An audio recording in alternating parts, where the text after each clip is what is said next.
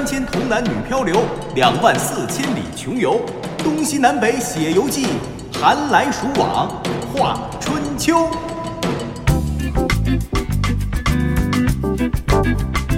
历史也是知识，观点也有笑点。您正在收听的是小型对谈脱口秀《藏也藏不住》。各位好，我是李晓东，坐在我身旁的依旧是滴川。大家好，我是刘滴川。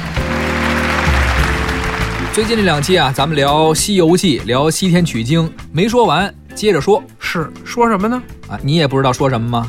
巧了，你也不知道啊。啊，那散了吧，他们就。刚开头就没得说了，今儿咱干嘛来了？嗨，这说明什么呢？咱中国人呀，甚至外国友人对于《西游记》都太了解了，各种版本的书、电视剧、电影、戏剧曲艺形式都已经被演绎了成百上千个版本了，太熟悉了，咱没什么可说的了。是不用我们说，大家都知道这里面的每一个故事。但是咱们说《西游记》里边，唐僧取经历经九九八十一难，终于到达了西方极乐世界，求取了真经。更多的了解是通过《西游记》这本书，或者是由此衍生出来的其他艺术形式、艺术创作，而。真实的历史上，我们知道吴承恩写《西游记》的故事改编自元朝杨景贤的元杂剧《西游记》剧本。这个剧本中，唐僧取经的故事有真实取材于唐贞观年间著名的高僧。法相宗创始人玄奘独自一人西行五万里，用了整整十七年的时间，用两条腿从河南的洛阳一路经过了一百多个国家，最终走到了印度的那兰陀，然后又从那儿带回了一百五十颗佛舍利、七尊佛像和六百五十七部经论，回到了洛阳。哎，《西游记》中神通广大的孙悟空、猪八戒、沙和尚，还有白龙马，这都是虚构的。可唯独那个肉眼凡胎的凡人唐僧，是历史上真真切切存在过的人，他就是唐朝的玄奘。所以今天啊，我们着重说一说真实的玄奘西行。这个呢，也算是贴合咱们今年的一个大选题——游。没错。历史也是知识，观点也有笑点。九九八十一难，谁才是最早的西天取经人？取经人到底带回了什么？神秘的敦煌究竟是怎样的存在？这个神魔小说一版版，西天取经路漫漫，藏也藏不住。见见书里书外的取经人，聊聊取经路上的冷知识。真实版的唐僧取经其实比《西游记》故事当中更加凶险。取经路上虽然没有妖魔鬼怪，但是一千多年前，一个普通的和尚仅靠两条腿就能够穿越新疆的戈壁沙漠，翻越帕米尔高原。就即便是在今天，玄奘走过的路大多依旧是无人区。仍旧是充满了来自自然的挑战和危机。那这一路上究竟有多么的危险呢？在《大慈恩寺三藏法师传》这本书中啊，玄奘就口述了这样一段经历，这是他离开玉门关，踏入今天罗布泊东沙漠时所经历的真实的一幕。这样啊，咱们来听听这段史料。好，此去百里许，有野马泉，更取水，从事已去。即墨鹤岩气，长八百余里。古曰沙河，上无飞鸟，下无走兽，腹无水草，是时，故影为一。但念观音菩萨及般若心经。初法师在蜀见一病人，身疮臭秽，衣服破污，闽江相寺施与衣服饮食之职。病者惭愧，乃受法师此经。因常诵习至沙河间，逢诸恶鬼奇状异类绕人前后，虽念观音不能令去，即诵此经。发声皆散，再为祸迹，实所平焉。实行百余里失道，觅野马泉不得，下水欲饮，待众失手负之。千里行资，一朝辞庆。又失路，盘回不知所去，乃欲东归，还第四峰，行十余里，自念：我先发愿，若不至天竺，终不东归一步。今何故来？宁可就西而死，岂归东而生？于是玄佩，专念观音西北而进。是时，四顾茫然，人鸟俱绝。夜则妖痴举火，烂若繁星；昼则惊风拥沙，散如时雨。虽欲如是，心无所惧，但苦水尽，可不能前。是时，四夜五日无一滴沾喉，口腹干浊，即将陨绝，不能复进。遂卧沙中默念观音。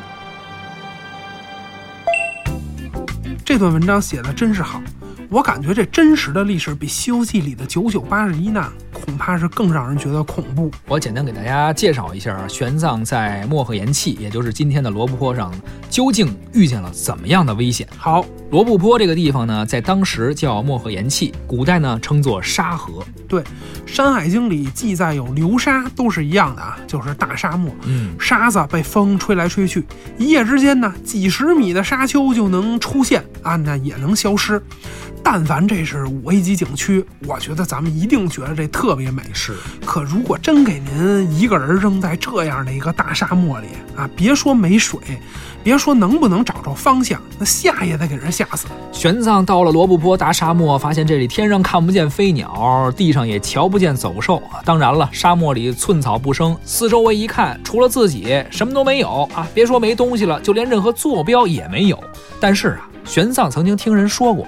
说这沙漠里边有一个野马泉，野马呀都来这个地方加油，那那是野马汽车，说的是真的那些野马来这儿喝水，野马泉。那玄奘找着了没有啊？这玄奘啊命不太好，进到了沙漠却没有找到野马泉，不仅没有找到水源的补给，还因为沙漠里的风实在是太大了。他随身携带的水壶呢，还因为没有攥住，被大风给打翻了，水呢全都洒了。我的天哪，这堪比月初刚发完工资，正准备去还信用卡呢，结果钱包丢了。是啊，信用卡没还上啊，最后你这就成了没有信用的人了。哎，这多影响我的声誉啊！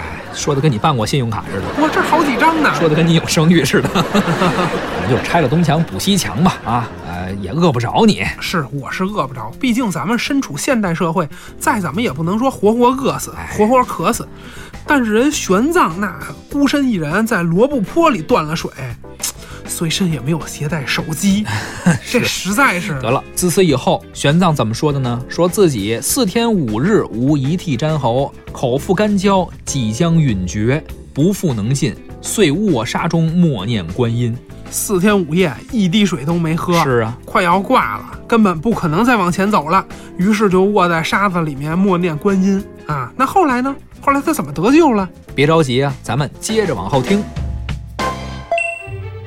至第五夜半，忽有凉风触身，冷快如沐寒水，遂得目明，马亦能起，体既苏息，得少睡眠，即于睡中梦一大神，长数丈，指简挥曰。何不强行而更卧也？法师惊悟，进发行可十里，马忽易路，置之不回。经数里，忽见青草数亩，下马自食。去草十步欲回转，又到一池水，干澄净澈，继而就饮，生命重全，人马俱得苏息。即此应非旧水草，故是菩萨慈悲为生，其至诚通神皆此类也。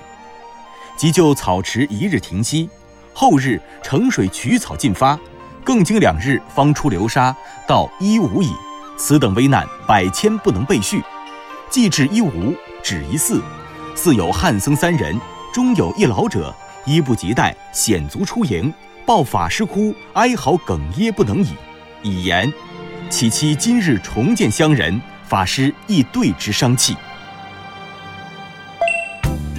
到了第五天夜半，忽然来了一股凉风。哦，是要下雨了吗？并没有啊，我估计可能是玄奘这时候身体已经不太灵了，神志不清，要回光返照了。好吧，这回是真要挂了。玄奘这天夜里做了一个梦，梦见了一个大神，高数丈，挥舞着戟，就对他说：“你这老躺着不行啊，你这不等死吗？”起来走几步，没事儿走几步，不想死走几步啊！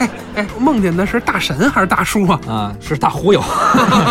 于是呢，玄奘一下就惊醒了，从梦中惊醒。这回也不知道是哪儿来的力气，他站起身来，拉着马一下就走了五公里。结果走了五公里之后啊，这马不听他话，玄奘要往东，马非要往西，这俩人就争执起来了。这马呀也是倒了大霉了，早知道跟他出来这么玩命，还不如在家陪那个小母驴拉磨呢，在家生小骡子多好。玄奘啊，怎么办呢？于是乎争执不过，你想他哪能拉得过马呀？这么多天没吃饭没喝水了。马的劲儿还是比较大的，于是玄奘只能跟着马走。结果呢，又走了几里路，终于看见了沙漠绿洲，这就是传说中的野马泉，这才得了救。哦，那早跟着马走多好啊，老马识途啊！早早他也不知道这么便宜的乞丐版国产马还能够自带导航功能。好吧，良心品质啊，老马识途，野马泉那就是得跟马走嘛。《西游记》里唐三藏取经。保得他取得真经的第一功臣是孙悟空。其实啊，真实的历史里，玄奘取经能够成功，还真得感谢那匹老马。若是没有那匹马，今天咱中国指不定少多少颗佛舍利呢。我们也读不到《大般若经》和《瑜伽师地论》了，顶多是哪天去罗布泊科考，可能会发现一具唐朝的干尸。哎，那后来呢？后来玄奘和马就在绿洲里休息了一天，补充了水源，然后呢，又走了两天，才走出了罗布泊。再后来呢，他们到了伊吾，也就是今天新疆的哈密市的伊吾县。到了伊吾的一座小庙里，见到了三个汉族的僧人，激动的是抱头痛哭啊！可算见着亲人了，这真是九死一生啊！其实啊，西天取经真实历史中的玄奘还经历了很多很多九死一生的磨难，甚至可能比《西游记》里边写的那些妖魔鬼怪还可怕。是，咱们光看看地图，看看他徒步走的这条路线啊，就完全能够理解说这西天取经有多难了。这真不是咱们现在说啊，毅力坚强这就能办到。嗯，而且这也不是理想的事儿，他必须得是有信仰，得豁出去不怕死才行。你比如说现在，那很多人都想着发财嘛，就别比如了，这不就说你呢吗？嗨，我不能说我不想发财。但是啊，当下来说，我发财的欲望还真不那么迫切。是，这能力有限，你迫切也没用啊。又捣乱，我是想说什么呢？现在很多人都想发财啊，也有想着升官升职的。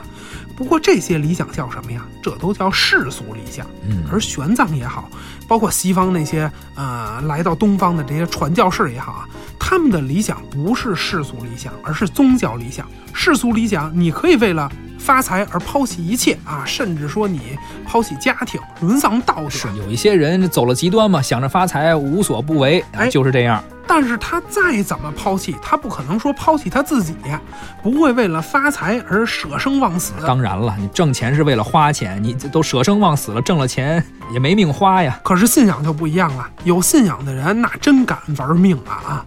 因为这个宗教可以帮人渡到一个永恒的彼岸上去。宗教就是使人不畏惧死亡。当然了，虽然有了坚定的信仰，但我相信千百年来像玄奘一样有这种坚贞信仰的和尚，其实肯定不止玄奘一个。但我们知道的，为什么只有他呢？啊，毕竟他去了西天，而且关键是他成功的回来了。是，所以说人呀，努力是一方面，命啊也是一方面。不努力肯定成功不了，但是努力了，你命不好也差点意思。哎，这不是说咱俩呢吗？又又咱们什么事儿啊？又努力，而且还才华横溢，就是命不好，就是命不好。咱俩就是没有找到生命中的那匹白马。哎，白马没找着，光见着罗布泊了。也不会落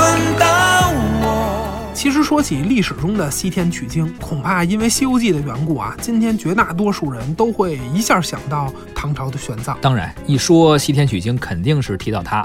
玄奘已经是西天取经的形象代言人了。但恐怕很多人并不知道，事实上，在历史中，玄奘还真不是第一个西天取经的人啊，有比他去的还早的。当然了，死在路上的这个咱们不算。那当然，咱就说是完完整整的去，完完整整回来的。玄奘并非西天取经的第一人，而是西天取经的第二人，而且应该说是第二波。第二波，对，因为西天取经的那个第一个人呀，不太好说，因为他是第一波人，是一波人一块儿去。那是什么样一波人去的比玄奘还早呢？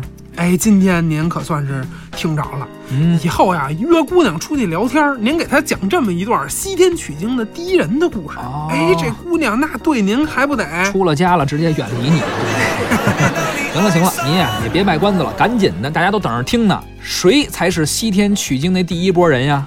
嗯，第一波人呢，怎么说呢？哎，说他们的领头的吧，先说。嗯，领头人就是东晋的法显。法显，这是个法名了。当然喽。佛教啊，从汉明帝的时候传入中国，到东晋的时候已经有三百多年的历史了。这是一个外来的宗教啊，那它宗教外来宗教传入一个文化迥异的国家，就不可避免的要发生文化冲突。佛教当然也不能例外。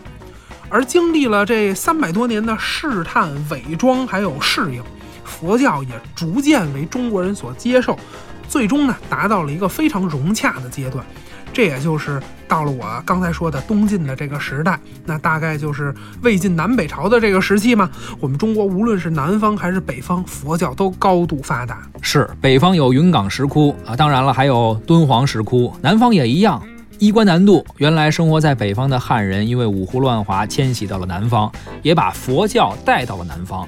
杜牧的诗《南朝四百八十寺，多少楼台烟雨中》，说的就是南方的佛教鼎盛啊。是佛教在中国啊站稳了脚跟，加上南北佛教都特别发达，所以有一些高僧啊，一般都持有双重国籍，他们的活动范围和影响力都不只局限于南方或者北方，往往它都是跨地域的，而且还是跨政治集团的。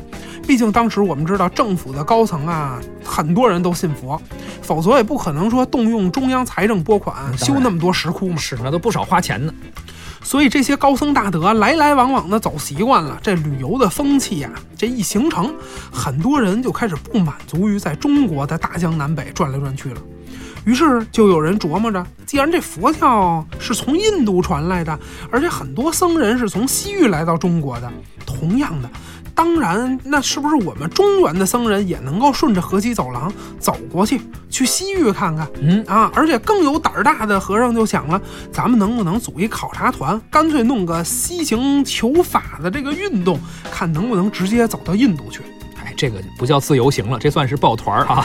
主意非常好，国内交流学习的差不多了，也得有点国际化视野，大家报个团儿，看看外边究竟是怎样一个世界，赶紧报名吧！于是啊，赶快征集一下，看看谁去吧。这一看，来了五个人，谁呢？法显、慧景、道整、慧应和慧维，这都是当时中国的高僧。是这五位啊，其中尤以这个法显辈分最高，学问最大，当然了，主要是岁数也最大。嗯，当时就已经六十五，好嘛，人活七十古来稀，人家玄奘六十二岁都圆寂了。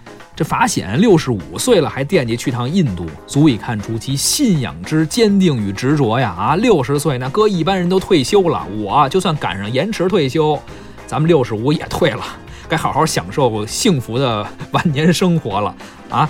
你说这法显还想取经去，这要搁现在得算返聘呀！哎，要不说取经这事儿能干成的都不是一般人呢。就像你这种贪图安逸啊、享乐的这种人，肯定没戏。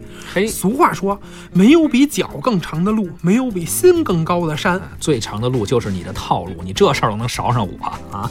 简单说吧啊，法显这五个人在东晋隆安三年，也就是公元三九九年的春天，离开了长安啊，首都长安，一路是艰难险阻啊，最终到达了天竺。这一路上啊，法显他们遇到了很多别的僧人，然后这个旅行团呢就分分合合，有的人啊可能想参观这个庙宇，那所以就去了。有的人想去那个景点儿，所以就分出去了。这算是脱团了呀？对对对，就经常会有脱团的，陆续有脱团的，陆续有参团的。哎，就这样若即若离吧。是，当然啊，途中也有的人是岁数大了，病死在路上。比如说刚才我们说，其中有一位打头就一直跟着去的惠应，那就圆寂在了北天竺。最后啊，法显是一个人完成了这趟行程，不容易啊！五个人出去的，他一个人从水路走海上丝绸之路啊，从印度登船，中间又经历了暴风雨吧等等，最终花了十三年，在山东又重新登陆，回到了祖国。后来呢，就像玄奘写了一本《大唐西域记》一样，法显回来也写了一本书，叫《佛国记》。他把西天取经的故事和见闻都记录下来了，有兴趣的朋友也可以买过来看看。哎，这东晋的法显啊，真是不愧真正的西天取经第一人。在玄奘之前，哎，其实中国历史上完成西天取经的和尚，古代的旅游达人也远远不只是法显和玄奘，只是他们的成就不够大。有的人可能是去了玩了一圈，但啥也没带回来，这就不能算。哎，没有给亲戚朋友们带旅游纪念品回来，这个是绝对不能青史留名的。要不然呢，就是去的地方不够远，或者说不够多，是自己还没玩明白呢，算不得旅游达人。要不然呢，就是走一半可能没坚持住，在路上就一命呜呼了。是，比如刚才说的那位慧应大师，哎。抛开顺序不说，单论成就最大的去西天取经的旅游达人，那这么说的话，第一其实还应该是玄奘，嗯，呃，但是第二应该也是法显了。没错，当然了，说到西天取经啊，还有一位不得不提，就是武则天时期的义净。他与法显、玄奘堪称历史上对于西行求法运动最为著名、影响力最大的三大高僧。哎，那这个义净大师是怎么个经历呢？义净年少出家，在他心目中，法显、玄奘那都是前辈偶像。他先是去那兰陀寺留学了十年，然后呢，又去了印尼的苏门答腊岛游历了七年，之后带回了梵本经论约四百部，舍利三百粒至洛阳。当时他回来的时候啊，武则天亲自去神都洛阳东门外迎接。因为有着丰富的海外经历，外语也是相当的过硬，所以意境在佛教史上也是跟鸠摩罗什、真谛、玄奘并称为四大译经家翻译的译，业务很全面呀。不过呢，他相比玄奘和法显，就西天取经而言，这影响力相对就小很多了。主要是因为啊，之前那两位走的都是陆上丝绸之路，啊，路上去，路上回。法显是海上丝绸之路回来的，所以说呢，这个旅游的惊险程度还是相当高的。就相当于你现在去西藏，人家都是开车走川藏线直接进去了，有的人可能坐飞机去，这相对来说就简单很多了。这跟当时不能比。是，而这意境呢，它无论是去还是回，走的都是海上丝绸之路。都是走海路，这条件毕竟后来优越很多了，所以他经历的困难是不一样的。哎，惊险程度、旅游成本，这个是一方面。另外，更重要的是什么呢？这历史的标准啊，真是和社会的流行标准完全不一样。流行，你吸引眼球就能流行，可历史真不是，吸引眼球只是一方面，关键得看你能给历史、给文明留下点什么。你看这三位啊，全都是有来有回，学成归来啊，报效祖国来着。就像《西游记》里面唐僧取经，取回来好几大箱子书。那是啊，电视剧里不是还演了吗？半路上在通天河。还让那老乌龟给弄水里去了，正好凑足了九九八十一难，那真是不少的经书啊！哎，那在历史上，真正的西天取经人，或者说是中原与印度的文化交流、宗教交流，究竟给中国文化带来了什么宝贵的财富呢？那不用说呀，肯定是佛教的思想啊。是，不过咱们藏也藏不住，不是宗教节目，特别是我和小东啊，我们俩都是无神论者，所以咱们也没什么可说的了啊，就这个问题。嗨，谁说的呀？这个咱们完全可以说说这西天取经的文化交流对华夏文明的影响啊！哦，这样时间有限，太复杂的啊，太深的，咱们一时半会儿也说不明白。呃，我随便说几个大家都耳熟能详的词吧。啊，我们就知道佛教文化，特别是印度佛教对中国传统文化的影响有多大了啊！就是说，从中国的这些词里边能够看出佛教对于我们中国的影响。嗯，比如说。一尘不染，嗯，一丝不挂，一动不如一静，天女散花，方便之门，自由自在，拂袖而去，皆大欢喜，万劫不复，若即若离，森罗万象，解铃还须系铃人。你等会儿啊，先说这些就够了。我没明白这些词儿都非常熟悉，但是没明白具体有什么关系吗？啊，这佛教发明的词语和成语确实太多了，一时半会儿肯定数是数不过来。但这恰恰反映了佛教这样一个外来文化对中原华夏文明的影响，而这种影响其实也是相互的。那倒是，文化是传播的文化，传播也是文化的传播嘛。但是，呃，这些词儿究竟它这种联系在哪儿呢？这些词啊，就都是刚才我们说，比如说像鸠摩罗什啊、易经啊。呃，玄奘啊，这些翻译家，他们翻译过来的，就是本身是佛教词语，对他们翻译成了，他们翻译佛经的时候翻译出的汉语，然后慢慢的，佛经当中的这个汉语，随着佛经佛教在中原的传播，然后推广开来，变成了民间使用的成语。嗯，那我举个例子，嗯，你看成语一丝不挂，这个词就是一个典型的佛教用语。这个词原本发明出来的意思是说，人呐内心没有一点烦恼，没有一点牵挂，一丝不挂，说的是超凡脱俗。可慢慢的呢，就被人重新解读了啊，这个就变成了不穿衣服啊，变成了裸体，这就是文化的交流。这文化的交流啊，你看外来宗教教义与汉文化的交流嘛，创造出了汉语。成语一丝不挂是，就是刚才我们说的没有一丝牵挂的这个意思。对，可是慢慢的呢，这个宗教文化的词语一丝不挂又与民间文化进行了杂糅，杂糅之后啊，就促成了宗教文化的世俗化。于是，一丝不挂的精神就变成了一丝不挂的肉体。这文化交流的媒介是谁呢？关键本质还是人，就是像玄奘和法显这样的取经人。你刚说到文化交流，说到取经，我就想起了敦煌啊。敦煌文化是一个典型的文化交流的产物。今天我们看敦煌，它真的有别于我们传统意义上的中国文化。这就是因为它在丝绸之路上，南来北往的商旅，南来北往的僧侣。他们带来了印度文化、犍陀罗文化、波斯文化，当然还有华夏的文化，多元文明在这里风云际会，这才铸就了敦煌。是文明的本质是文化，文化的核心还是人。去西天取经的唐三藏写了一本书《大唐西域记》，到东方游历的马可波罗也写了一本书《马可波罗行记》。于是数百年后，来自欧洲的一位考古学家、艺术史家、探险家，当然也是一个臭名昭著的文物贩子。嚯！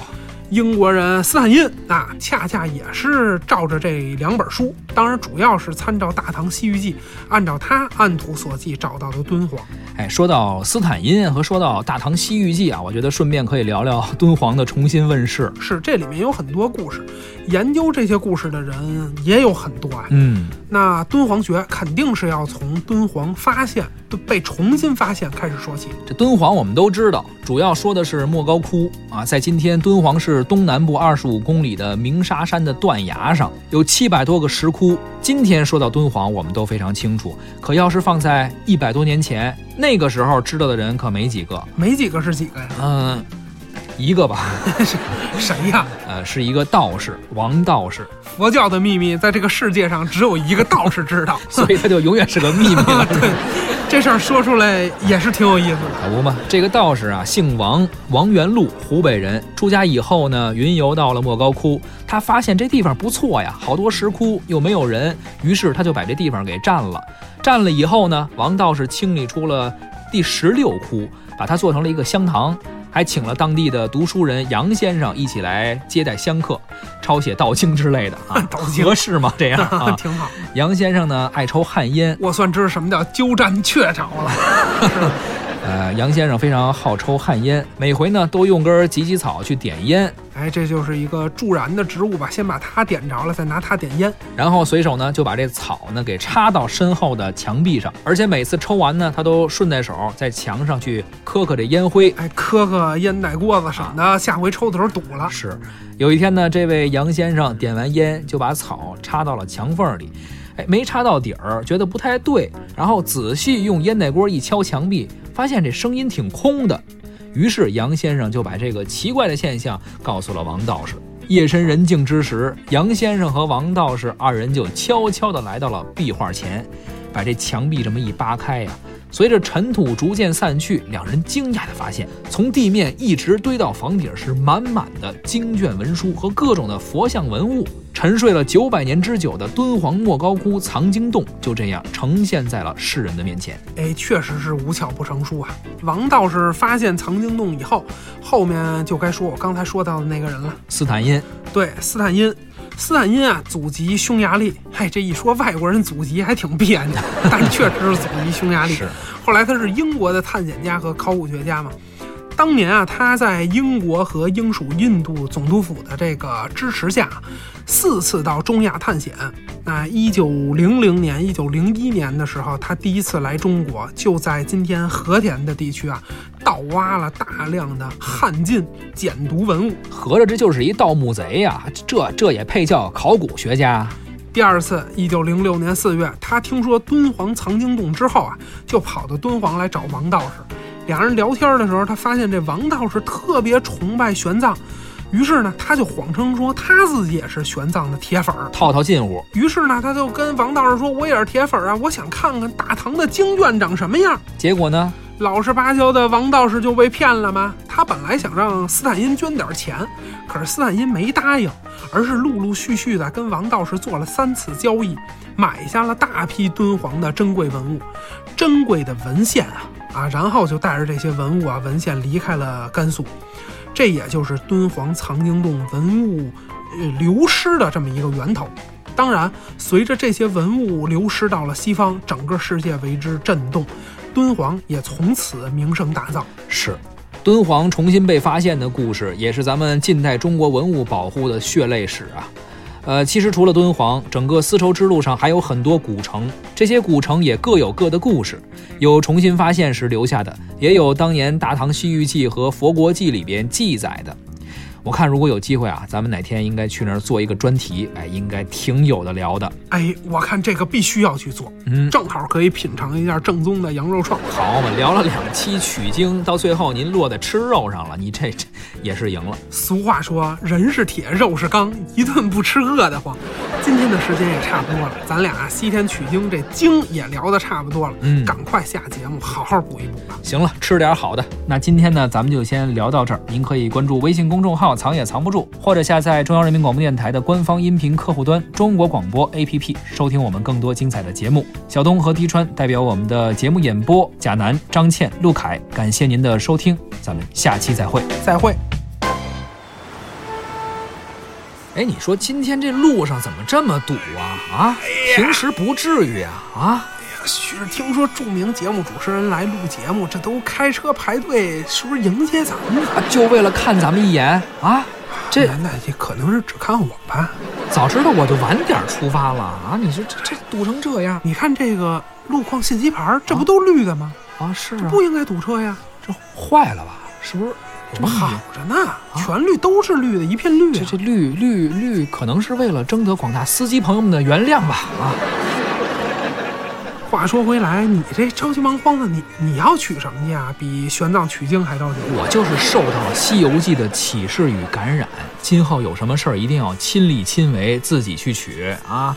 你不会是要带我去这个敦煌取羊肉串吧？小红老师，你这忒讲究了，说走就走。行行，你别说梦话了，吃串儿有钱吗？你就吃串儿。那这是上回咱俩不是受邀参加一什么文化交流活动，你还记着吗？邀请咱俩当嘉宾啊！哦，那咱俩参加的活动太多了，我哪能都记着呀？给劳务费那次，哦，那印象太深刻了，是不是？是是是，哎，是说嘉宾费下来了吗？说今天下班之前肯定能发过来啊！我这不赶紧说咱去银行看看去吗？哎呦，那这是大事儿，赶紧的，一会儿银行下班了。我也着急，这车也开不动啊。喂，喂，李老师吗？哎，我是李晓东啊，您哪位啊？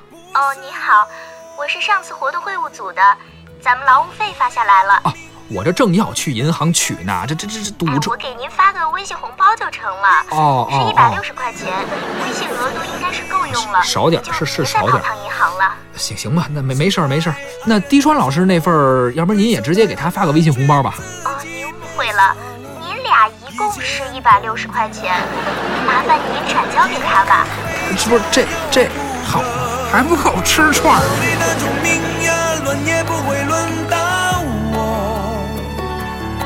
爱情老是缺货，我争什么？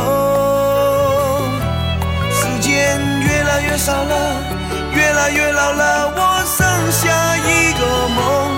他走过来说，其实我错了。爱我没那种命呀，轮也不会轮到